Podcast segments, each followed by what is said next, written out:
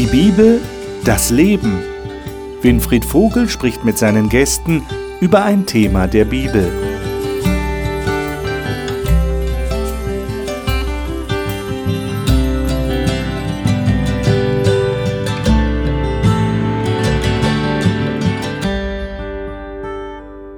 Willkommen zur Gesprächsrunde über die Bibel.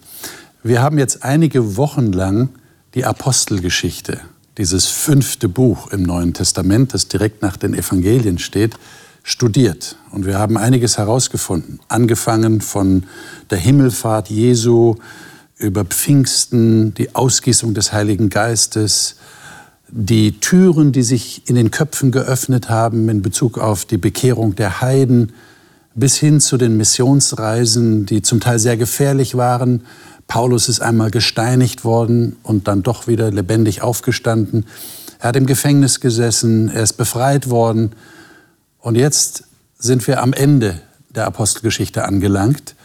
Und es geht darum, dass Paulus sich auf den Kaiser berufen hat. Und König Agrippa, den wir in der letzten Sendung kennengelernt haben, hat gesagt, am Ende dieser Verteidigungsrede von Paulus. Der Mann hat ja nichts getan, was todeswürdig wäre. Wenn er sich nicht auf den Kaiser berufen hätte, könnten wir ihn freilassen. Aber so soll er nach Rom ziehen. Und heute sind wir jetzt genau da angelangt. Paulus ist auf dem Weg nach Rom.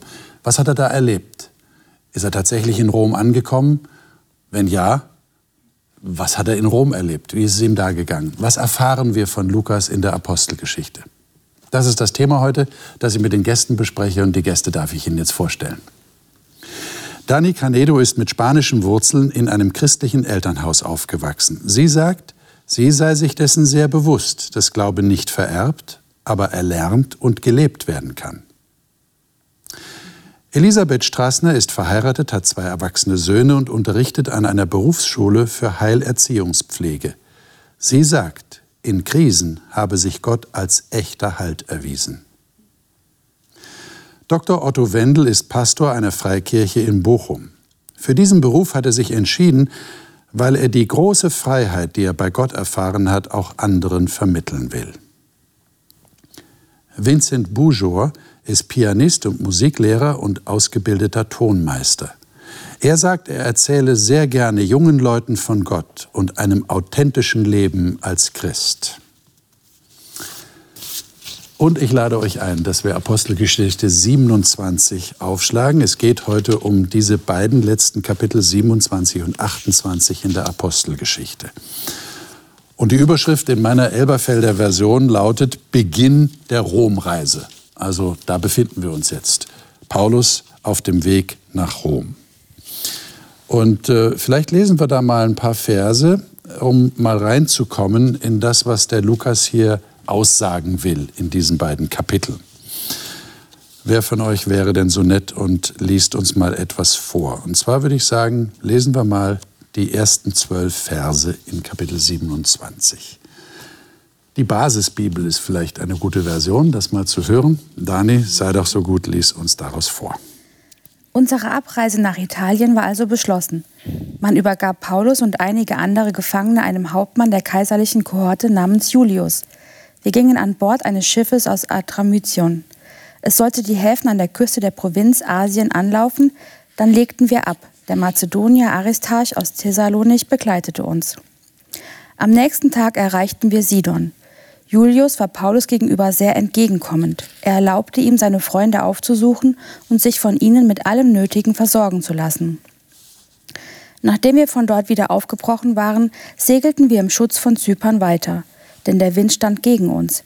Wir durchquerten das Meer vor Zilizien und Pamphylien und erreichten schließlich Myra vor Lyzien. Dort fand der Hauptmann ein Schiff aus Alexandria, das nach Italien fuhr und brachte uns an Bord. Viele Tage lang machten wir nur wenig Fahrt und kamen mit Mühe und Not bis vor Knidos. Dann zwang uns der Wind, den Kurs zu ändern. Deshalb segelten wir im Schutz von Kreta an Kap Salmone vorbei. Wir fuhren unter widrigen Umständen an der Küste entlang. Schließlich erreichten wir die Bucht von Caloy Limenes, nicht weit von der Stadt Lasea. Inzwischen war viel Zeit verstrichen und die Schifffahrt bereits unsicher geworden. Auch das Herbstfasten war schon vorüber. Deshalb warnte Paulus die Besatzung, Männer, ich sehe voraus, dass eine Weiterfahrt sehr riskant ist. Wir setzen damit nicht nur die Ladung und das Schiff aufs Spiel, sondern auch unser Leben. Aber der Hauptmann schenkte dem Steuermann und dem Schiffseigentümer mehr Vertrauen als den Worten des Paulus. Außerdem war der Hafen zum Überwintern ungeeignet. Deshalb beschloss die Mehrheit der Besatzung, wieder in See zu stechen. Man wollte versuchen, Phoenix zu erreichen, um dort zu überwintern. Das ist ein Hafen auf Kreta, der nur nach Südwesten und Nordwesten hin offen ist. Dankeschön. Äh, es ist ja wichtig, ich habe das schon ein paar Mal in den Sendungen erwähnt, dass wenn man die Bibel liest, man auch immer die Frage stellt, warum steht das eigentlich so da, wie es da steht. Also man versucht sich vorzustellen, wie wäre das, wenn ich jetzt diese Informationen nicht bekäme oder wenn der Autor das anders geschrieben hätte. Es fällt ja auf, dass dem Lukas Details sehr, sehr wichtig sind. Also bei manchen Sachen würde man jetzt sagen, so ganz spontan, muss ich das unbedingt wissen? Ja? Muss ich jetzt unbedingt wissen, wie der Hauptmann heißt mit Namen und wo der herkommt? Und muss ich unbedingt wissen, dass sie noch Schiffe gewechselt haben? Und erst waren sie auf einem adramytischen Schiff und dann waren sie auf einem alexandrinischen Schiff. Muss ich das unbedingt wissen?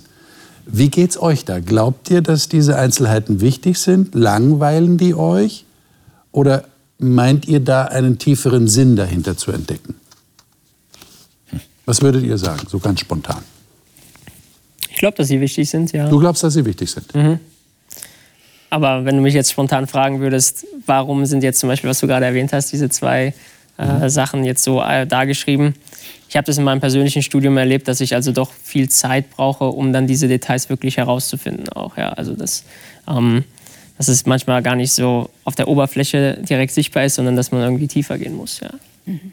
Ich, ich, finde halt zum einen, solche Details ähm, vermitteln auch Sicherheit, weil es ist auch ein Stück weit nachprüfbar, zumindest die geografischen Sachen. Mhm. Und vor allen Dingen, es ist wie so, ähm, der Film beginnt und die Kamera zoomt so rein mhm. und die Details werden sichtbar und dadurch wird ja auch Distanz abgebaut und, und ich selber rutsche viel mehr auch in diese Geschichte rein und es bleibt nicht nur so ein sachlicher Zeitungsbericht, sondern da passiert was und ich bin mittendrin und es hat Gewicht. Es ist nicht nur irgendein Hauptmann, es ist ein spezieller Hauptmann, Julius, der anscheinend Paulus auch irgendwie mhm. vielleicht ganz gut findet und sich um ihn kümmert, ihm Freiheiten gibt und dann plötzlich nicht mehr auf ihn hört. Also das sind so, das sind so Feinheiten, die machen es lebendig und echt und mhm. wahr. Mhm. Bleiben wir doch mal gleich dabei. Was, was ist mit dem Hauptmann? Wie, wie, erklärt ihr euch das? Man hat ja fast den Eindruck, der Lukas ist irgendwie erstaunt. Mhm. Äh, eigentlich ist das doch ein Mann, der ist ihm wohlgesonnen, der, der, du sagst, der mag ihn oder findet ihn irgendwie gut. Und dann sagt der Paulus etwas, das ist ja auch eigentlich erstaunlich, oder? Dass der Paulus jetzt plötzlich äh, sich irgendwie ähm, berufen fühlt, äh, den Leuten Ratschläge zu erteilen. Aber der Hauptmann glaubt ihm nicht. Wie, seid ihr da auch erstaunt? Könnt ihr euch das irgendwie erklären? Ja, wir haben ja auch im Laufe unserer, äh, unserer Gespräche auch darauf hingewiesen, dass Lukas es wichtig ist zu zeigen, der Heilige Geist ist immer da. Und wie er sich manifestiert, auch äh, unspektakulär, einfach im Leben drin.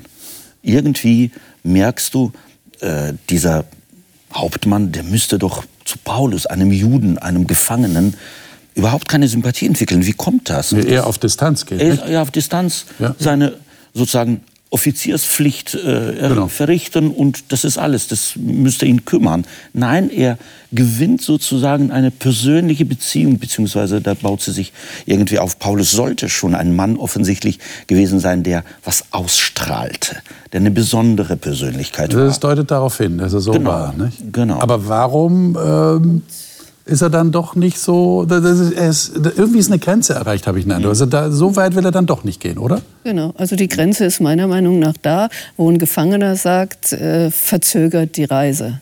Mhm. Also macht es langsamer. Und dann denkt man, okay, der hat ja ein Eigeninteresse daran, dass er später ankommt oder sowas. Ja.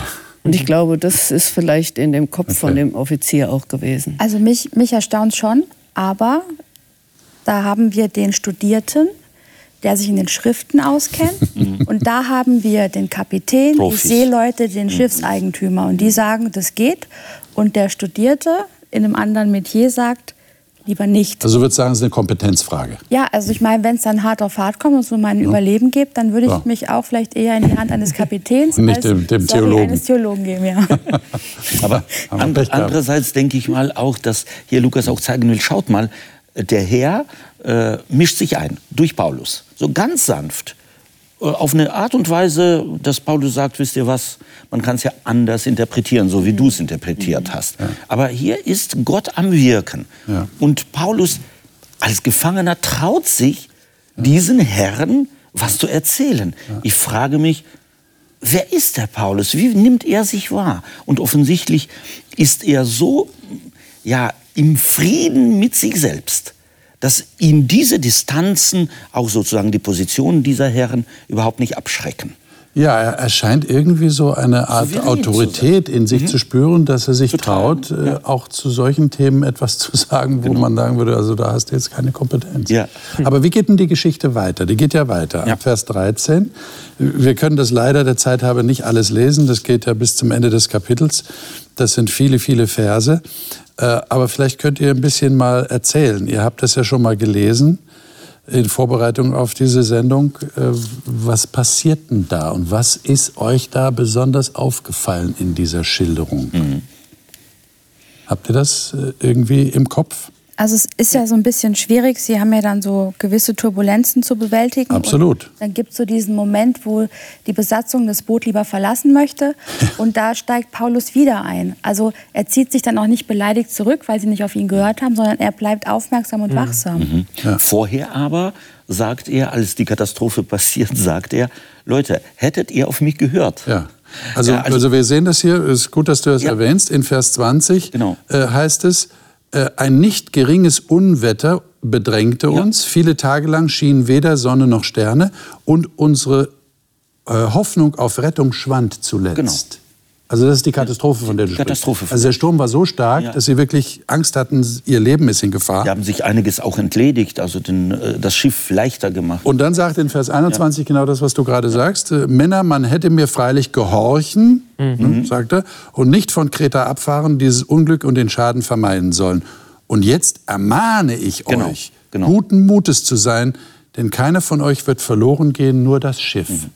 Und das fällt auf für mich, dass ihr jetzt nicht sagt, Ecce habt ihr nicht, jetzt habt ihr den Salat, sondern habt ihr nicht gehört, jetzt hört aber. Und jetzt habe ich einen Vorschlag und haltet euch bitte daran. So äh, quasi macht den gleichen Fehler nicht. Aber ist das nicht erstaunlich? Ich meine, er ist ja ein Gefangener. Ja. Er ist, wir erfahren dann später, einer von 276 Gefangenen. Das ist ja schon eine ziemliche Menge auf diesem Schiff. Das war kein kleiner Kutter, das war schon ein größeres Schiff. ja, für die damalige Zeit. Und er steht da auf und er tut so, als wäre er der, der Befehlshaber, als wäre er der, der Leiter der, ganzen Kapitän Geschichte. sozusagen. Als würde er die Leute nach Rom bringen. Ja. Wie kommt er dazu? Aber so wie ich Paulus wahrnehme, denkt Paulus nie, ich bin der Gelehrte, ich bin der, ich bin der, sondern er ist immer für ein höheres Ziel unterwegs. Also so im Auftrag des Herrn unterwegs, würde man vielleicht heute sagen. Und er hat in der Nacht vorher auch eine Erscheinung gehabt. Also Genau. Es steht im 23, in der letzten Ja? Nacht. Lies stand mal- lies neben mal vor, mir- was da steht. Ja. In der letzten Nacht stand neben mir ein Engel des Gottes, dem ich gehöre und dem ich diene. Er sagte, fürchte dich nicht, Paulus. Du wirst für den Kaiser gebracht werden, sodass Gott, so hat Gott es bestimmt und auch alle anderen auf dem Schiff wird Gott deinetwegen am Leben lassen. Also das heißt, er sagt es ja nicht so aus sich heraus, sondern er hat ja hier auch einen Engel gehabt, der ihm gesagt hat, so ist es. Das ist offensichtlich der entscheidende Punkt. Ja. Genau. Also er hat eine Botschaft bekommen, die ihn so bestätigt und so stark macht, Ja. dass er jetzt so auftreten kann. Genau. Was uns auf den ersten Blick verwundert. Wie kann der? Wie kommt er dazu? Aber deshalb kommt er dazu. Ja. Aber wenn man auch sozusagen die geschichtliche Situation der Kirche, der Gemeinde, der Urgemeinde berücksichtigt bzw. wahrnimmt, dann waren sie ja auch in der Minderheit. Sie waren verfolgt und so weiter und so fort. Und somit macht äh, auch Lukas Mut. Tre- Tretet ein in der Gesellschaft, versucht auf die Gesellschaft Einfluss zu nehmen, versucht euch eurer bewusst zu sein. Es braucht nicht viele, damit der Herr was sozusagen rettet. Er kann auch durch kleine, durch einen 270, was weiß ich, äh, Menschen werden dir deinetwegen geschenkt, steht bei Luther. Und das ist ja eine, eine Ermutigung für die ganze Gemeinde. Für mich auch heute Bist du im Betrieb alleine und niemand nimmt Notiz äh, und du scheinst der Kleinste und Geringste zu sein? Such mal, wo ist deine Position? Versuch mal auch tatsächlich zu helfen. Paulus hilft hier wem? Den Verfolgern eigentlich. Ja, interessant. Und äh, er, also ich finde es interessant, dass er sich nicht in eine Ecke setzt danach. Ja. Ne? Also er hat jetzt nicht gesagt, jetzt habe ich meine Botschaft losgeworden ja. und jetzt setze ich mich in eine Ecke und jetzt warte ich mal ab, was passiert. Mach Sondern weiter. es geht ja noch weiter. Ja. Die wollen ja dann türmen, die Matrosen, einfach aus Sorge, dass sowieso alles verloren geht und sie wollen ihr Leben retten. Und Paulus sagt, äh, einen Moment mal, das, das geht aber nicht. Ne? Wenn die jetzt gehen, dann haben wir gar keine Chance mehr. Und daraufhin äh, werden die dann gehindert. Ist habe doch noch schon so einen. Gedanken, also wenn man so denkt, Christen müssten immer nach vorne treten und so, ähm, dann habe ich das Gefühl, zwölf Tage lang ist da vielleicht gar nichts passiert. Und dann am 13. Tag kam er so raus. Ja, und äh, also ja, der Zeitpunkt ist auch wichtig. Also es muss nicht sozusagen generell sein, aber dass man keine Scheu hat. Ja. Christen haben manchmal, manchmal so diese Scheu. Wer bin ich schon? Man wird mich, auf mich sowieso nicht hören. Ja. Da ist ja noch ein Abschnitt, den sollten wir mal lesen, dann darüber reden. Und zwar äh, Verse 33 bis Vers 36. Äh, beziehungsweise, na, machen wir mal bis 38. Also 33 bis 38. Vincent, kannst du das mal lesen? Als es aber Tag werden wollte, ermahnte Paulus, alle Speise zu nehmen und sprach, heute ist der 14. Tag, dass ihr zu wartend ohne Essen geblieben seid, indem ihr nichts zu euch genommen habt. Deshalb ermahne ich euch, Speise zu nehmen, denn dies gehört zu eurer Erhaltung. Denn keinem von euch wird ein Haar des Hauptes verloren gehen. Und als er dies gesagt hatte und Brot genommen hatte, dankte er Gott vor allen. Und als er es gebrochen hatte, begann er zu essen. Alle aber guten Mutes geworden nahmen auch selbst Speise zu sich. Wir waren aber in dem Schiffe alle Seelen 276. Als sie sich aber mit Speise gesättigt hatten, erleichterten, sich, erleichterten sie das Schiff, indem sie den Weizen in das Meer warfen. Wie, wie beurteilt ihr das, was der Paulus hier macht? Ja. Ist euch das aufgefallen, was er hier macht? Also, also für mich spricht da ganz viel Fürsorge. Also er fühlt sich verantwortlich, aber er übertreibt es auch nicht. Also er, er gibt so den Tipp, was gut ist, was Sinn macht, auch in der Konsequenz. Und dann gibt er das positive Beispiel, aber überlässt es jedem Einzelnen selbst zu essen oder es zu lassen. Also wenn du gerettet werden willst, dann mach es. Und ich zeige dir gerade, wie es geht. So. Aber geht mit einem guten Beispiel voran. Er macht das selber. Was er sagt, tut er selber und so steckt er die anderen auch an, positiv. Da fällt einem so ein, nicht Essen hält Leib und Seele zusammen. Ne? Genau. Wie wir manchmal so sagen. Mir fällt dazu ein, der Psalm 23, im Angesicht seiner Feinde deckt er mir den Tisch. Ja. Ja. Also im Sturm zu essen und zu sehen, okay, da ist was für mich, das Gott für mich bereithält, das finde ich ist was Tolles. Ja, aber al- auch als Jude mit allen Heiden hier quasi zu essen, das zeichnet ja auch Paulus aus, dass er sich traut. Er ist ein offener, weltgewandter Mann. So sind Christen, Ah. würde ich sagen. Aber jetzt haben wir ja vorhin festgestellt, äh, Elisabeth, du hattest darauf hingewiesen, richtigerweise, dass er einen Engel gesehen Ja. hat, der mit ihm geredet hat. Und wir haben gesagt, das war das Ausschlaggebende, dass es so aufgetreten ist. Ähm, jetzt können wir das ja nicht unbedingt heute in Anspruch nehmen. Und wir können uns vielleicht auch nicht damit rausreden, nicht? dass wir sagen, naja, äh, zu uns ist noch kein Engel gekommen im Ja. Traum. Äh, Also können wir so wie der Paulus auch nicht agieren.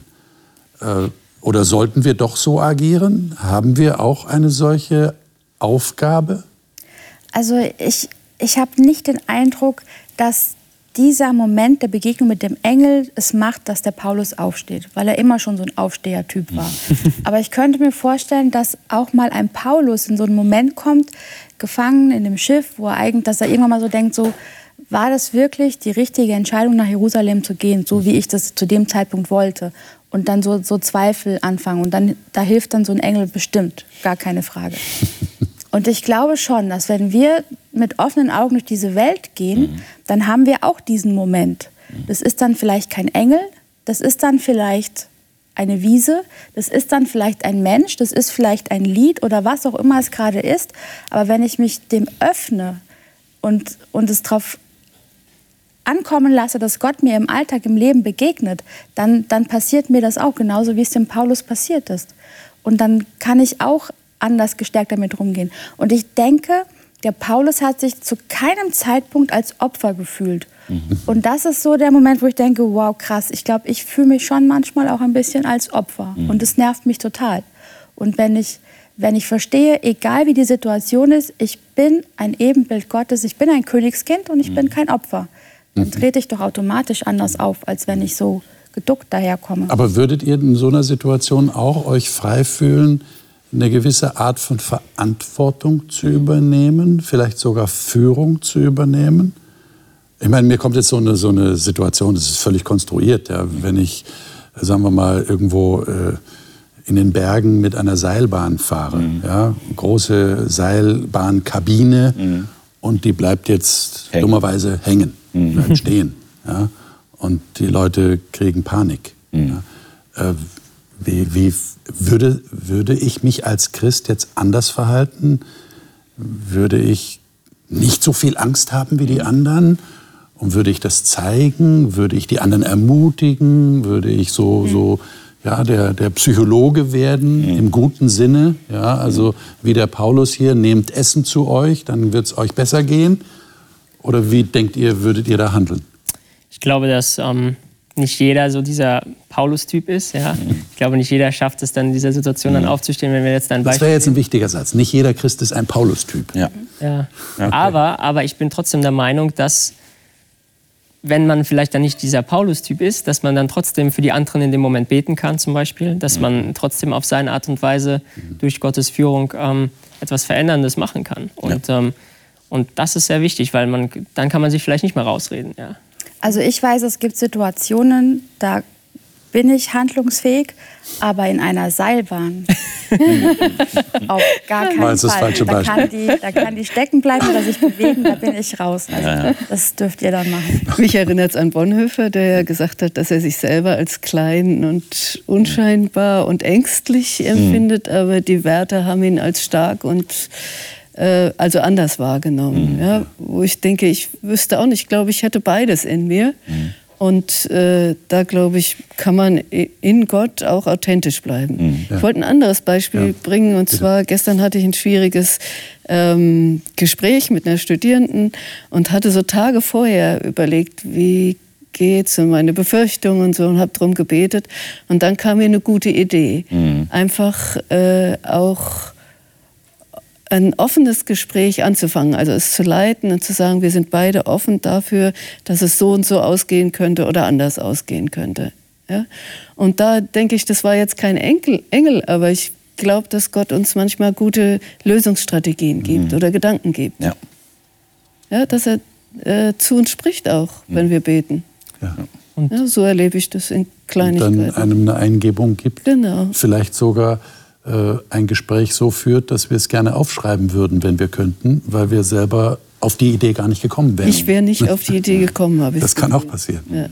Vincent. Ja, und, und manchmal ist es auch so, dass, also das sehen wir auch in der Bibel, dass viele Posit also Leute in Positionen, also Führungspositionen waren, dass die ursprünglich gar nicht so auch dafür gedacht waren. Mhm. Also wenn man sie sich jetzt mhm. objektiv mal anschauen würde, ja, nehmen wir zum Beispiel Moses oder so, ja, der, der ja eigentlich ähm, überhaupt, also der von sich so gesagt hat, ich bin der falsche Mann für meine, für mhm. meine Mission. Ja. Und Gott hat ihn dann zu so einem wichtigen Menschen gemacht in, in der Geschichte der Bibel. Das ist also mhm. ja, unglaublich. Und für mich ist Paulus, auch wenn man seine, äh, seinen Nachlass liest in der Bibel, er greift jetzt sehr oft zu diesem Begriff, dem Vergleich Bo des Botschafters. Wir sind Botschafter an Jesu Stadt. Mhm. Und ich glaube, das trifft es diesen Mann. Ja, Christen, Christsein, Christentum als Botschafter in dieser Welt.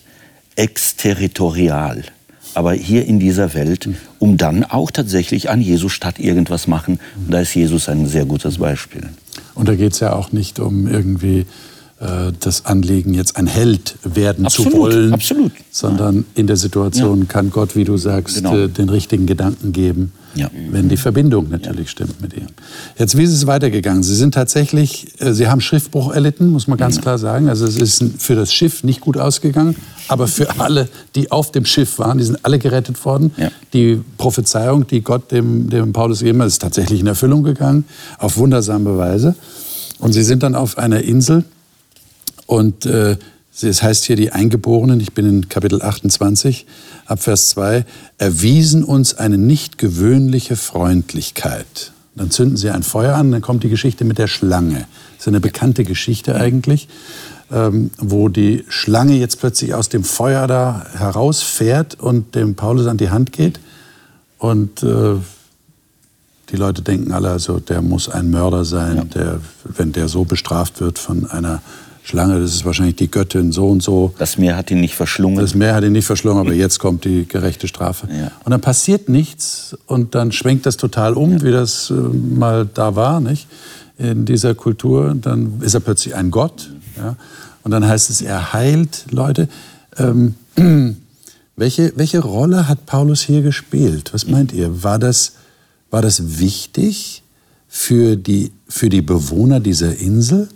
Ist das so, dass Paulus überall, wo er hinkam, ging es gar nicht anders, als dass er, ja, dass, dass da irgendwas passiert ist? Man hat den Eindruck, es passiert immer was, wo der Paulus ist. Aber auch den und, Eindruck? und tatsächlich ist das so, so als ob der Herr tatsächlich auch die Schlange hier schickt.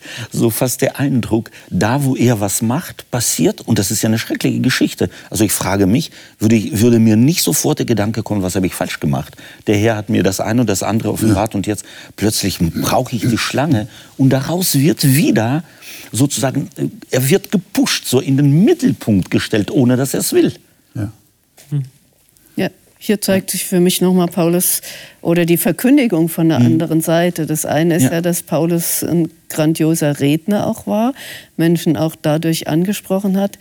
Hier war vielleicht Sprachproblem und keine Ahnung was, also keine Ahnung, was da Verständigung Ja. auch war. Und hier benutzt äh, Gott eine andere Form, Ja. Botschaft drüber zu bringen und zu zeigen, da ist ein Gott. Ja. Da ist etwas, was Großes. Wobei da ja nicht so steht, dass sie sich dann alle bekehrt haben, oder? Also sie waren alle freundlich. Das ist und ein haben guter sie Hinweis, geehrt. ja. Und sie haben sie dann mit allem versorgt, was sie für die Weiterreise benötigen. Ja. Also die sind jetzt nicht ähm, Christen geworden. Also Ja, bei Paulus hat er viele getroffen, die, wo er auch gepredigt hat, wo er, wo er Sachen getan hat, Wunder getan hat und dann irgendwie, ja, am Ende sind da wirklich auch nicht alle das äh, sozusagen dann haben zu Gott gefunden. Das ist ja, ist ja leider dann so gewesen. Natürlich bleibt die Frage, wie ist das, wenn jemand tatsächlich durch die Kraft Gottes geheilt wird? Kann er da so völlig un, unbeeindruckt bleiben von, von Gott selbst? Ja. Ähm, Naja, oder halt- soll man sich das so vorstellen, er hat so, so ein Heilpraktikerbüro aufgemacht und da sind die alle vorbeigekommen und haben sich mal so kurz heilen lassen. Ja, ja. Und dann haben sie gesagt, tschüss, wunderbar, Sie sind ein guter Heiler. Und wir geben dir auch äh, Lebensmittel mit, damit du auf der Reise gut weiterkommst. War das so? Ich weiß es nicht, wie man sich das vorstellen muss. Also steht ja in der Bibel, dass er als Gott verehrt worden ist dann. Ja, also dass sie gedacht haben, er wäre Gott. Ja, ja. Und das Ja, hat er ja. ja versucht zu verändern. Ich glaube, wenn jemand da rausgeht und Gott dankbar war, Mhm. also auch das ist schon ganz viel, wenn jemand so für sein Leben dankbar Ja. Gott gegenüber ist. Aber man konnte ja sich vorstellen, dass Paulus äh, in sich gedacht hätte, ja, ich heile hier, sie halten mich für Gott, wo ich keiner bin, Äh, dann höre ich mal auf, damit jetzt nicht der falsche Glaube hier verpflanzt wird, irgendwie in den Köpfen noch gestärkt wird. Ich äh, wirke dagegen, nichts davon. Er tut es weiter und überlässt offensichtlich dem Herrn das zu tun, was er als Mensch wahrscheinlich auch nicht kann. Und das ist für mich auch eine Art Glaube, eine Art dran zu bleiben, trotzdem, dass du diesen Erfolg, den du dich, dir erträumst, auch gar nicht hast. Paulus hat ja schon ein paar Träume, äh, ein paar Träume waren zertrümmert schon in seiner Geschichte. Und trotzdem hat der Herr daraus was sehr Gutes gemacht. Ein bisschen anders oder noch Das gehörte einfach zu seinem Echtsein. Also er hat sich, Genau. das ist ein interessanter Hinweis, Ja. finde ich. Er hat sich nicht versteckt, Ja, eben. so, so nach dem Motto, naja, die halten mich jetzt alle für einen Gott, jetzt muss ich aufpassen, dass Ja. dieser Eindruck nicht von uns verstärkt wird. Sondern jetzt äh, lasse ich es mal ruhig angehen, halt den Ball flach. Genau. Ja. Sondern äh, er hat einfach, er hat geheilt. Ja, und für mich ist Weil das er es ein kleiner- weitergeben wollte. Genau, ein kleiner Hinweis auch äh, so ganz praktisch. Wir äh, also schrecken ja. Ich kann mich erinnern in meiner in meiner Praxis noch früher. Man schreckt auch ein bisschen zurück, wenn man sieht, du tust und machst und nichts kommt. Man hat ja eine Vorstellung. Du machst das und das und das und nichts kommt im Sinne dessen, wofür du das machst, für den Herrn. Und dann wirst du auch irgendwie träge und sagst, lohnt es sich? Wahrscheinlich sind das verstockte Herzen oder wie auch immer. Such dir ein, ein anderes Territorium und so. Paulus macht das nicht. Das ist, denke ich mir, für mich so eine Ermutigung, auch für uns dran zu bleiben. Der Herr wird es schon richten. Aber das ist ja das, was ich eben auch meinte, so sein Selbstverständnis, dass er sich eben nicht Ja. als der Heiler und, und was auch Genau. immer sieht, sondern eben er macht einfach den Job, den Gott ihn da machen lässt. Und das ist, also er, er, hat, er hat sich nie gefragt, Ja. Passt das für mich, kriege ich da genug Genau. raus, sondern er hatte einfach, wir machen das jetzt und dann ist gut. Er ist ganz bei sich Ja. und damit ist er ganz bei Gott. Genau. Oder umgekehrt, er ist ganz bei Gott und deshalb ist er ganz bei sich. In seiner Abschiedspredigt sagt er ja, als er nach äh, Jerusalem geht, ich wollte von euch nichts. Ja. Weder Geld noch sonst nichts. Ich habe das Evangelium gepredigt. Und hier bleibt er diesem auch Konzept bzw. diesem Prinzip sozusagen treu. So, jetzt kommt er nach Rom. Also Sie, Sie gehen dann von der Insel, äh, finden Sie tatsächlich ein Schiff. Sie sind länger dort geblieben, Sie mussten dort praktisch überwintern. Und dann äh, sind Sie weitergefahren und kommen tatsächlich nach Rom. Kapitel 28, Verse 11 bis 15, das schildert uns, nach drei Monaten fuhren sie in einem alexandrinischen Schiff weg. Wird genau geschildert, Details. und dann im Vers 15, dort kamen die Brüder, als sie von uns gehört hatten, und sie kamen uns entgegen, und als Paulus sie sah, dankte er Gott und fasste Mut. Ja, jetzt, jetzt äh, ist er tatsächlich angekommen. Er ist in Rom. Was passiert jetzt dort in Rom? Jetzt haben wir noch einen längeren Abschnitt vor uns. Wir lesen mal auszugsweise ab Vers 16 ähm, lesen wir mal von Kapitel äh, also 28, 16 bis 21. Dani, sei doch so gut, lies uns das mal aus der Basisbibel vor. Als wir dann in Rom waren, erhielt Paulus die Erlaubnis, sich eine eigene Wohnung zu nehmen. Nur ein Soldat blieb als Wache bei ihm. Dann, drei Tage später, lud Paulus die angesehensten Juden zu sich ein. Als sie alle versammelt waren, sagte er zu ihnen, ihr Brüder, ich habe nichts getan, was sich gegen unser Volk richtet oder gegen die Vorschriften unserer Vorfahren verstößt. Trotzdem wurde ich in Jerusalem festgenommen und an die Römer ausgeliefert. Die Römer haben mich verhört und, nun, wollten mich wieder freilassen. Denn es lag nichts gegen mich vor, wofür ich den Tod verdient hätte. Doch weil die Juden dagegen Einspruch erhoben, musste ich verlangen, dass mein Fall vor den Kaiser kommt. Ich hatte dabei aber nicht die Absicht, mein eigenes Volk zu verklagen. Das ist der Grund, weshalb ich euch zu mir gebeten habe. Ich wollte mit euch reden, denn ich trage diese Ketten nur deshalb, weil ich die Hoffnung Israels teile. Die Juden erwiderten, wir haben aus Judäa keinen Brief erhalten, in dem, wir, in dem von dir die Rede gewesen wäre. Es ist auch kein Bruder gekommen, der einen Bericht mitgebracht oder schlecht über dich geredet hätte. Und dann sagen sie, wir wollen von dir hören, welche Gesinnung du hast. Es ist, uns- es ist uns bekannt von dieser Sekte, dass ihr überall widersprochen wird. Und dann kommt es tatsächlich auch zu einer erneuten Begegnung. Ähm, warum ruft er die Juden hier zusammen? Erstaunt euch das auch? Nee, Erstaunt euch nicht? nee, weil, also da ist er ja irgendwie, das, also für mich macht es ihn halt menschlich sympathisch, weil er trägt halt auch seine Geschichte mit sich. Er ist halt gereist, immer, und ein paar Tage später gefühlt tauchen die Juden aus Asien auf und, und denunzieren ihn. Ja. Und um den einfach jetzt mal schon mal mit, einfach mal so Kontra zu geben, geht er jetzt in die Offensive und lädt die gleich zu sich an und sagt, hier, Also es ist prophylaktisch. Er versucht da den Wind aus den Segeln zu nehmen oder zu testen, ob überhaupt Wind in den Segeln ist. Bevor die anderen über ihn Ob da auch so eine Ja, also, Denunziation also pro, erfolgt. prophylaktisch würde mir jetzt persönlich, proaktiv wäre eher so mein Wort. Okay. Ja. Aha. Ich glaube, er sucht Gemeinschaft. Also so als Christ allein zu leben, ist ja nicht so ganz. Aber warum ruft er dann die Juden zusammen? Vielleicht gab es noch keine Christen. Also da, davon gehe ich mal aus, dass in Doch. Rom noch Die keine. Brüder hatten schon von seiner Ankunft gehört. gehört. Ja, Jetzt für mich. Ähm, Okay. Also ich habe auch den Eindruck, er will speziell die Juden zusammenrufen, mit ihnen reden, weil Ja, er ja. Sorge hat, da sind Gerüchte über ihn verbreitet worden und er will die korrigieren. Er Also schreibt ja, während Ja, ja, er nach Jerusalem geht, das, den Ja. Römerbrief Ja. An die Christen in Rom. Und Ja. deswegen kann man da sicher davon ausgehen, die hat. So, und jetzt habe ich ja schon angedeutet, in Vers äh, 23 haben sie ihm einen Tag bestimmt, weil sie ja gesagt haben, wir wollen da noch mehr drüber hören. Und dann kommen mehrere zu ihm in die Herberge, denen er das Reich Gottes auslegte und bezeugte. Und er suchte sie zu überzeugen von Jesus, sowohl aus dem Gesetz Moses als auch den Propheten von frühmorgens bis zum Abend. Das kennen wir ja schon von Paulus. Das ging immer sehr lange, sehr ausführlich. Und einige wurden überzeugt, Vers 24, von dem, was gesagt wurde, andere aber glaubten nicht. Als sie aber unter sich uneins waren, gingen sie weg. Als Paulus ein Wort sprach. Vincent, könntest du mal da weiterlesen? Vers 25 ist das. Trefflich, trefflich hat der Heilige Geist durch Jesajas, den Propheten, zu unseren Vätern geredet und gesagt: Gehe hin zu diesem Volke und sprich: Hörend werdet ihr hören und nicht verstehen, und sehend werdet ihr sehen und nicht wahrnehmen. Denn das Herz dieses Volkes ist dick geworden, und mit den Ohren haben sie schwer gehört. Und ihre Augen haben sie geschlossen, damit sie nicht etwa mit den Augen sehen und mit den Ohren hören und mit dem Herzen verstehen und sich bekehren und ich sie heile. Und dann gerade noch der letzte Satz dann, der nächste Satz.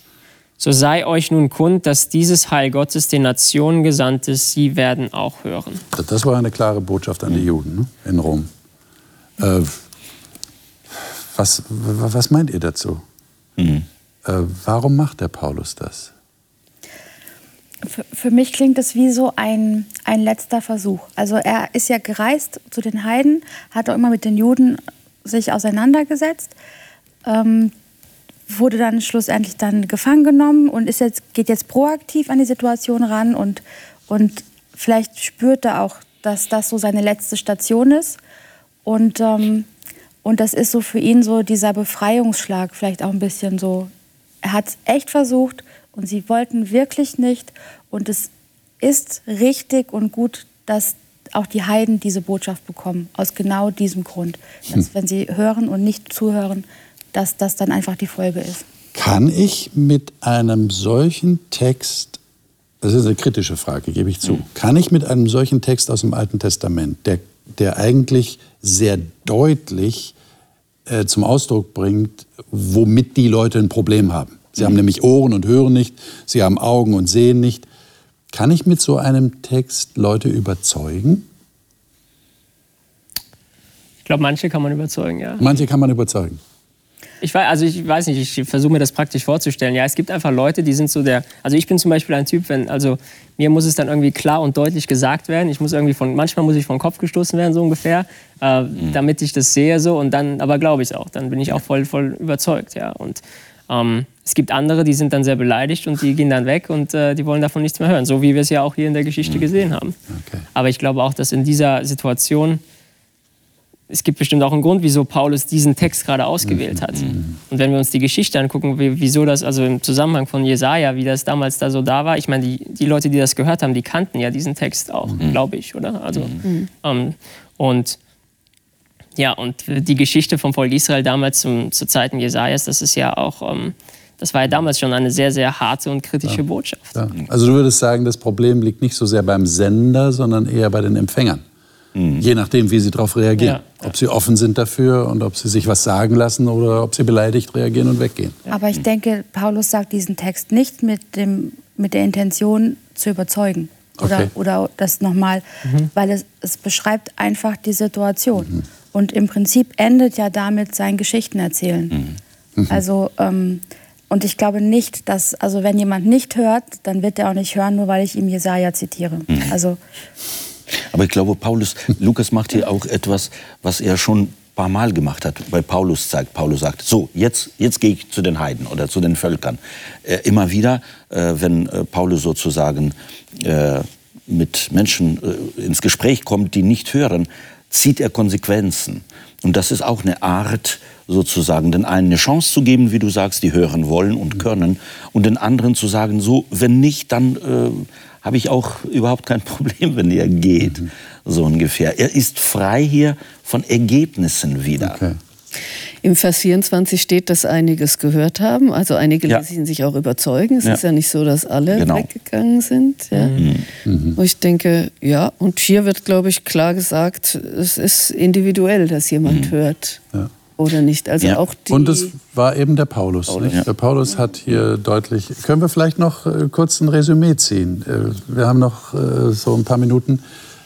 Was für ein Resümee würdet ihr ziehen von dem, was ihr in der Apostelgeschichte so gehört habt, was ihr, was ihr mitnehmt, sei es von Paulus mhm. oder von Petrus oder wem auch immer, also was nehm, es euch da haften gibt? Genau, für mich ist die Dynamik des Buches äh, sozusagen so ein, fast ein Muster, sozusagen, dass äh, Lukas immer wieder zeigt, es beginnt erstmal ganz groß, 3000, dann noch zigtausend werden und dann flacht es ab. Es werden immer weniger. Also dieses explosionsmäßige äh, sich bekehren flacht immer ab und immer ab. Und hier sieht man, selbst die, die prädestiniert sein sollten, und Paulus erzählt ihnen ihre Geschichte, auch äh, erklärt ihnen sozusagen klitzeklein. Und da ist der Erfolg nicht so groß. Und es nehmen nicht alle das an. Und das nehmen also das wird alle. immer wieder betont, es nehmen nicht alle an. Genau. Einige nehmen es an, andere nehmen es nicht. Und fast glaube ich, dass mhm. Lukas hier Mut machen möchte, der Gemeinde, die nicht mehr so gehört wird in der Bevölkerung, okay. wie es vorher war. Es waren ja große Zeiten. Ja. Denkt mal an Jerusalem, denkt mal an unsere Vergangenheit. Und wie leben wir heute? Sagen wir auch nicht ziemlich ja. häufig in unserer ja. Gemeinde hört man, in den 60er oder in den 70er, nach dem Krieg und heute. Und trotzdem macht Lukas Mut. Bleibt dran. Paulus ist dran geblieben, trotz der Erfolge, die er sich erträumt hat. Was meinen die anderen? Also, Was nehmt ihr mit? Mich hat wieder neu begeistert, ähm, je, je fester verankert du in Gott bist, desto losgelöster bist du von irgendwelchen Zahlen, mhm. Ergebnissen mhm. oder sonst irgendwas. Mhm. Und, ähm, und das hat dann auch, also dieses, dieses Selbstverständnis, dass man von sich selber dann gewinnt, das hat auch Auswirkungen für die Menschen in meinem Umfeld. Und zwar ganz automatisch. Und dann muss ich gar nicht irgendwie krampfhaft versuchen, irgendwas zu erfinden, weil es passiert einfach, weil der Geist da ist und wirkt und, und Wunder passieren. Und damit, liebe Zuschauer, haben wir eigentlich ein, ein, ein Bild für einen sehr modernen Ausdruck, den wir heute immer wieder hören also die Jüngeren kennen den auf jeden Fall. Paulus und die anderen waren Influencer. Heute bezeichnet man Leute, die äh, Videoblogs machen auf YouTube als Influencer. Viele andere Leute dem folgen, was sie da präsentieren. Aber hier in einem viel tieferen Sinn waren das wirklich Leute, die Einfluss genommen haben. Ja. Und die Frage natürlich, die sich daraus ergibt für uns, und das ist vielleicht eine Quintessenz aus dem Studium der Apostelgeschichte, ist, äh, welchen Einfluss kann ich ausüben, da wo ich bin, in dem kleinen Leben, das ich da lebe, egal wo das jetzt ist, meiner Verwandtschaft, meiner Familie, meinen Arbeitskollegen, meinen Freunden, da wo ich mit Menschen zusammen bin. Wir wünschen Ihnen, dass Sie weiterhin über die Apostelgeschichte nachdenken, vielleicht nochmal anfangen, sie zu lesen, aufmerksam zu lesen. Sie dürfen uns gerne Fragen schicken über das übliche Kontaktformular auf unserer Homepage, die jetzt eingeblendet wird. Damit ist dieses Studium der Apostelgeschichte abgeschlossen. Wie geht es jetzt weiter? Nächste Woche sind wir natürlich wieder da, hier bei Die Bibel das Leben. Und das Thema ist Jesus verbindet. Das wird das Generalthema sein. Worum geht es da?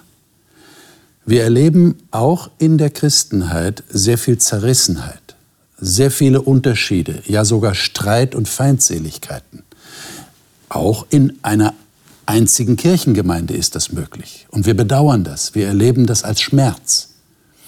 Die Bibel, vor allem das Neue Testament, spricht immer wieder davon, dass Menschen, die zu Jesus gehören, in ihm eins werden. Was heißt das? Jesus verbindet tatsächlich Menschen noch mehr als Blut und Blutsverwandtschaft verbindet?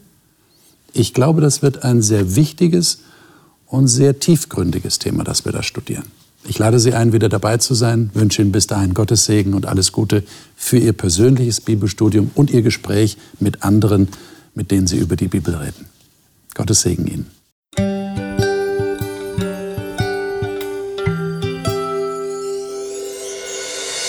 Sie hörten auf Hope Channel Radio die Bibel, das Leben mit Winfried Vogel und seiner Gesprächsrunde.